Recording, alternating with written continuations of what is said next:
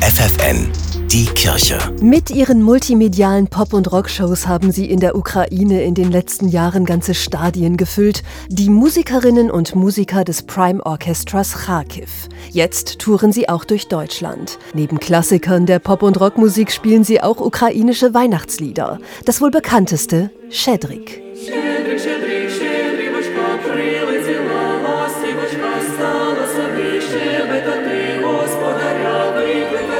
Das ukrainische Volkslied Schedrik erzählt die Geschichte einer Schwalbe, die zu einem Haus fliegt und dem Hausherrn prophezeit, dass ihm im kommenden Frühling viel Gutes widerfahren wird.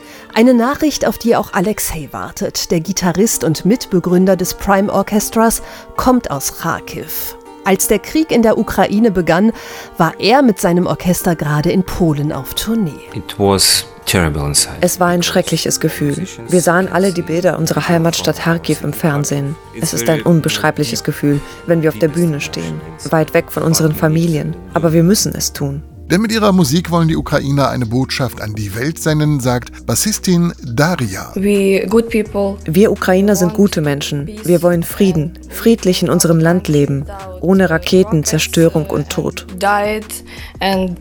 Gerade jetzt im Winter ist das Leben in der Ukraine hart, erzählt Daria. Es ist kalt, viele ihrer Familienmitglieder und Freunde haben keinen Strom, können nicht heizen. Deshalb spendet das Orchester den Großteil der Konzerteinnahmen für die Ukraine, das Land, in das Daria und die anderen Musiker so schnell wie möglich zurück wollen.